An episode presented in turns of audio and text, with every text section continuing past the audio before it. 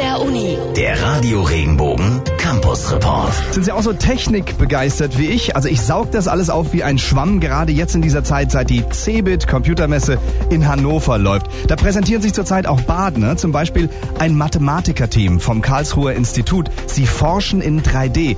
Nicht jetzt fürs Kino, sondern um riesige Datenmengen in dreidimensionale Bilder umzusetzen, sodass die Wissenschaftler ihre Schlüsse daraus ziehen können. Ist eine Darstellung in Rot besser oder in Blau besser? Das ist erstmal eine sehr einfache Frage. Nur am Ende kann das natürlich in einem Bild, was womöglich in der Zeitung steht, schon eine sehr große Wirkung machen. Und deswegen sollten wir uns natürlich diese Frage stellen. Und das ist natürlich etwas, was man allein als Mathematiker schwer beantworten kann. Dr. Sebastian Ritterbusch gehört zur Arbeitsgruppe Numerische Simulation am KIT.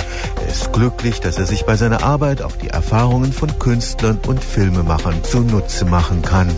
Über die Karlsruher 3D-Allianz gibt es eine enge Zusammenarbeit mit dem ZKM, wenn es um die Umsetzung von Computersimulationen in dreidimensionale Bilder geht. Möglichst viel Information sollte auf einen Blick auch tatsächlich verständlich sein. Wenn man es schafft, es zu verbinden, sowohl die Wissenschaft, die tiefen Inhalte in den Bildern darzustellen, als auch einen groben Überblick schon auf den ersten Blick zu geben für jemanden weniger darüber informierten, dann ist das die hohe Kunst. Und das ist etwas, was nicht einfach ist, aber für uns eine ganz große Herausforderung ist, die wir auch für sehr wichtig erachten. Ganz besonders für die Medizin werden bildgebende Verfahren immer wichtiger.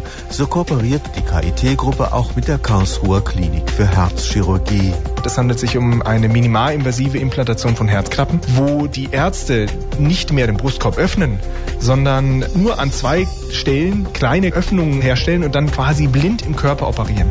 Die einzelnen Informationen, die die Ärzte haben, sind Aufnahmen, CT-Aufnahmen und Röntgenaufnahmen, die im Vorfeld gemacht wurden. Und anhand dieser werden die Operationen geplant. Und mithilfe den modernen Visualisierungstechniken können wir dort räumliche Bilder erstellen, dreidimensional. Und die Ärzte sind eigentlich begeistert, dass wir also das so darstellen können und möchten das eigentlich lieber früher als später schon einsetzen, um einen möglichst sicheren Operationsverlauf sicherzustellen. Damit diese 3D-Visualisierungen möglich werden, braucht man allerdings Computer der Spitzenklasse. Stefan Fuchs, Karlsruher Institut für Technologie.